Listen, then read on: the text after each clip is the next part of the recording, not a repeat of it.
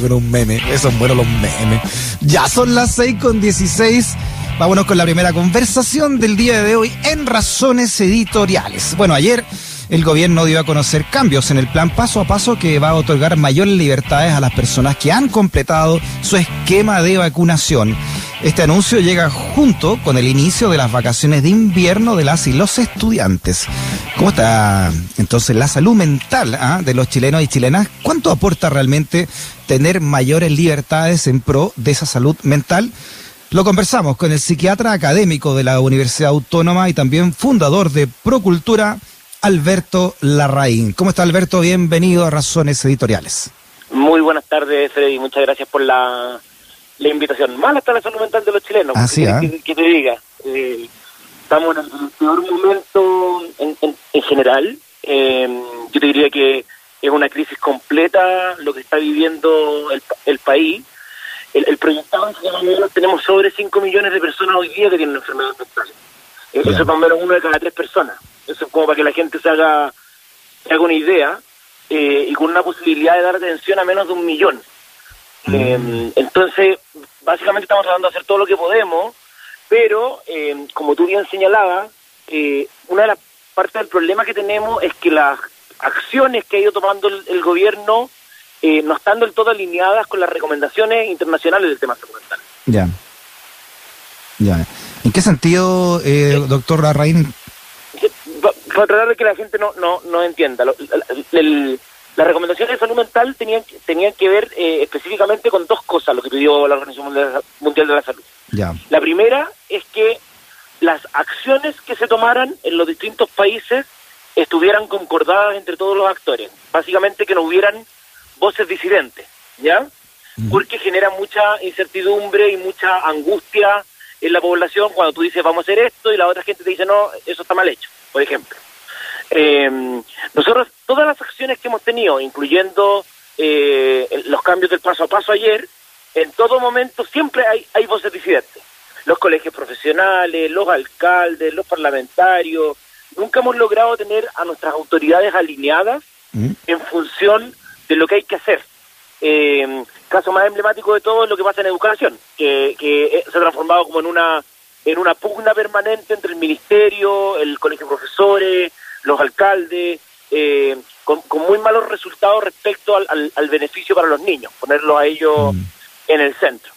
Y, mm. y, la segunda recomendación tenía que ver con que la pandemia no podía transformarse en un espacio de inequidad y tenía que lograr en el fondo establecer ciertas ciertos criterios que fueran eh, equitativos para toda la población. Y eso tampoco se ha dado. De hecho, las cuarentenas han sido drásticamente más prolongadas en las comunas más pobres, eh, con bajo ayuda social hasta el día hasta el día de hoy y eso ha ido repercutiendo en que efectivamente las tasas de enfermedades mentales vayan aumentando con muy poca eh, con muy poco soporte con muy poco soporte de poder acompañarlo. El ejemplo más emblemático es lo que ha pasado con los duelos nosotros mm. somos de los pocos países que no tenemos hoy día ningún dispositivo de acompañamiento eh, para las personas que tienen un fallecido por COVID. Pese a tener más de 43 mil eh, más de 43.000 fallecidos, mm. nosotros hoy día no tenemos ni un programa de acompañamiento, ni de seguimiento, ni siquiera ha habido un acto nacional eh, mm. simbólico, como ha habido en otros países, pensando en poder acompañar eh, a los familiares que han quedado. Deje, deje, deje profundizar ahí, que es muy interesante lo que usted está hablando, porque ya eh, el dolor evidente, ¿no? De, de perder un ser querido, pero además perderlo sin esa despedida, eh, sin ese rito, ¿no? Que, que, finalmente es un funeral y un, y un, y un entierro de un, ser, una despedida de esa manera. ¿Cómo, cómo afecta eso? ¿Cómo está afectando a esas más de 50.000 familias entonces? Claro, es, es muy crítico porque, eh, es, como tú bien decías, el rito es fundamental para el buen cierre del proceso de duelo. ¿ya? Cuando el rito no se produce, hay un riesgo de que el duelo se patologice, o sea, se produzca como una enfermedad a partir de la pérdida. Mm. Eh, entonces, hoy día lo que uno está viviendo es que se encuentra con personas, por ejemplo, que te dicen, mira, falleció mi abuelo, eh, el, el, aforo era de cinco personas, entonces se priorizaron a los hijos, y yo que tenía una relación muy íntima con mi abuelo, que fue un parte importante de mi crianza, no pude ir al funeral, ¿ya? No, no, pude estar con él en el último en el último minuto, no lo pude abrazar las semanas previas tampoco porque estuvo con confinamiento, porque estuvo hospitalizado. Entonces ahí mm. es cuando uno dice, mira, acá hay cosas tan importantes como poder acompañar a las personas. El otro día me, me escribió por Instagram una mujer que me decía, mira, yo estuve casada con mi, esposo eh, casi 50 años. Él, mm. él falleció y nadie, desde que falleció, ni del municipio, ni del Estado, ni ha tomado contacto conmigo para ver si necesito algún tipo de apoyo, si necesito cómo, cómo, cómo activo su jubilación, eh, si es que tengo algún derecho social por lo que está pasando. Entonces, no solamente se enfrenta el dolor de, de la pérdida y de la pérdida con, con una serie de condiciones más adversas, sino que es la sensación de abandono en mm. ese, en ese, en ese dolor. Eh, cuando no sería tan difícil en el fondo generar un programa de acompañamiento para estas personas. Sí, entonces, en, en, resumen, de doctor Larraín, desde la psiquiatría, ¿cuáles son las principales enfermedades que estamos enfrentando las chilenas y chilenos y, y qué significa entonces eh, eh, eh, relajar las medidas de cuarentena dentro de todo esto? Ya, lo que pasa es que hay, hay, varias cosas. Lo primero es que todos hoy día estamos con un nivel de estrés alto. Probablemente la gente que nos escucha se ha dado cuenta que están más desmemoriados, que están más torpes, que, incluso están durmiendo normal, que están con problemas de insomnio, mm. eh, y eso tiene que ver con, con el, el, exceso de agotamiento emocional por un periodo muy largo de, cuarentena y de inestabilidad. Pero sobre eso tenemos estas personas que han empezado a desarrollar enfermedades mentales, eh, están los, todos los trastornos de por exceso de consumo de alcohol y de droga, que ha, aumentado muchísimo, ya y probablemente la gente también lo percibe en su casa, que antes se tomaban una cerveza y ahora ya se toman dos, o se tomaban una copita de vino y ahora se toman tres o cuatro. Tiene que ver más bien con que el, el, alcohol lo están usando más bien como un, como mm. un medicamento, porque actúa en el mismo receptor que el, que el clonazepam, que el alprazolam, que todos esto, estos remedios que calman, ¿ya? Eh, lo segundo es el aumento del maltrato.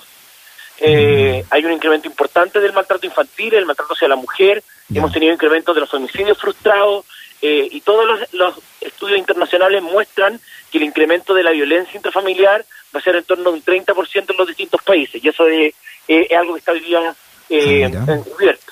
Mm. Lo tercero son todos los trastornos ansiosos, eh, donde la, condición más crítica es la crisis de pánico. ¿ya? La crisis de pánico es una sensación como si yo me fuera a morir, de muerte inminente, con una serie de malestares en mi cuerpo, que me, me sudan las manos, tengo, puedo tener mareo, puedo tener náuseas, eh, y hemos tenido un incremento importante de este tipo de cuadros. Entonces la gente anda muchísimo más nerviosa y muchos de ellos requieren tratamiento. Han aumentado los cuadros depresivos de manera importante, han salido algunos reportes sobre incrementos de intentos de suicidio, pero no tenemos todavía el, un reporte formal del ministerio que, establezca eh, que es una realidad país, sino más bien como eh, pequeñas muestras eh, locales. Eh, yo diría que esos son como los cuadros más, más frecuentes hoy día que, la población está enfrentando, sumado a que toda la gente que tenía algún trastorno de salud mental de antes, eh, mm. el estrés le hace muy mal y Oiga, doctor, de, de todos los que nombró, entonces hay varios que tienen que ver con, con la convivencia y con, y con la agresividad. ¿eh? Que puedan producir, digamos. Y, y, es un tema muy importante porque no sé si te has dado cuenta, pero uno anda mucho más irritable. Bueno, eh, en redes sociales se nota, pero al tiro, ¿no? En, redes sociales se nota, pero eh, es cierto, se nota y es como que la gente está mucho más más enrabiada, ¿ya? Mm. Y tiene que ver con que estamos funcionando mucho más al límite, entonces basta una gota para que el vaso se, se rebalse. Eh, ha habido un incremento de las y eso es, un fenómeno que se está mostrando a, nivel internacional también. Eh, y por eso es que es tan importante que en este periodo la gente que nos escucha entienda que estamos todos haciendo lo mejor que podemos. Eh, y eso, eso presupone que podamos confiar y podamos tratar de cuidarnos y querernos. Porque, porque estamos mucho en estrés. Yo un ejemplo como súper casero. El otro día estaba en la casa de mi papá, eh, mi, mi, mamá me pide en el fondo que vaya a pagar el califón de la casa, eh, salgo al patio y se me olvidó lo que iba. No, no, no me acordé. Y después en la tarde ella me, ella se molesta y me dice, pero ¿cómo? Mira, te dije que pudiera ir a pagar el califón y no, y no, no lo mm. hiciste. Eh, entonces, ese, ese olvido tiene que ver con que el cerebro está funcionando al límite. Ya no tiene que ver con que yo no haya querido pagar el califón. Tiene que ver con que mi cerebro no lo computó nomás.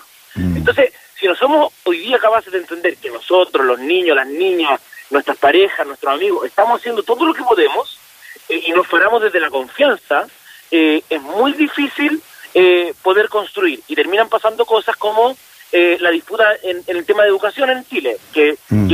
es como que no hay espacio de encuentro entre, entre el, colegio de profesores, el, el, Mineduc y todas las opciones, eh, y tenemos finalmente los que los más perjudicados son los niños. Sí, ¿ah? eh, deja hacerte una pregunta eh, fuera de este tema, Alberto, pero como psiquiatra. Esta polémica, no sé si tú la viste, de la pregunta que le, hice, que le hace Santiago Pavlovich a Gabriel Boric en su cantidad de candidato por su salud mental. ¿En, cuánto ayuda o no ayuda no una pregunta así, crees tú, eh, sobre todo para alguien que quiere ser presidente de la República?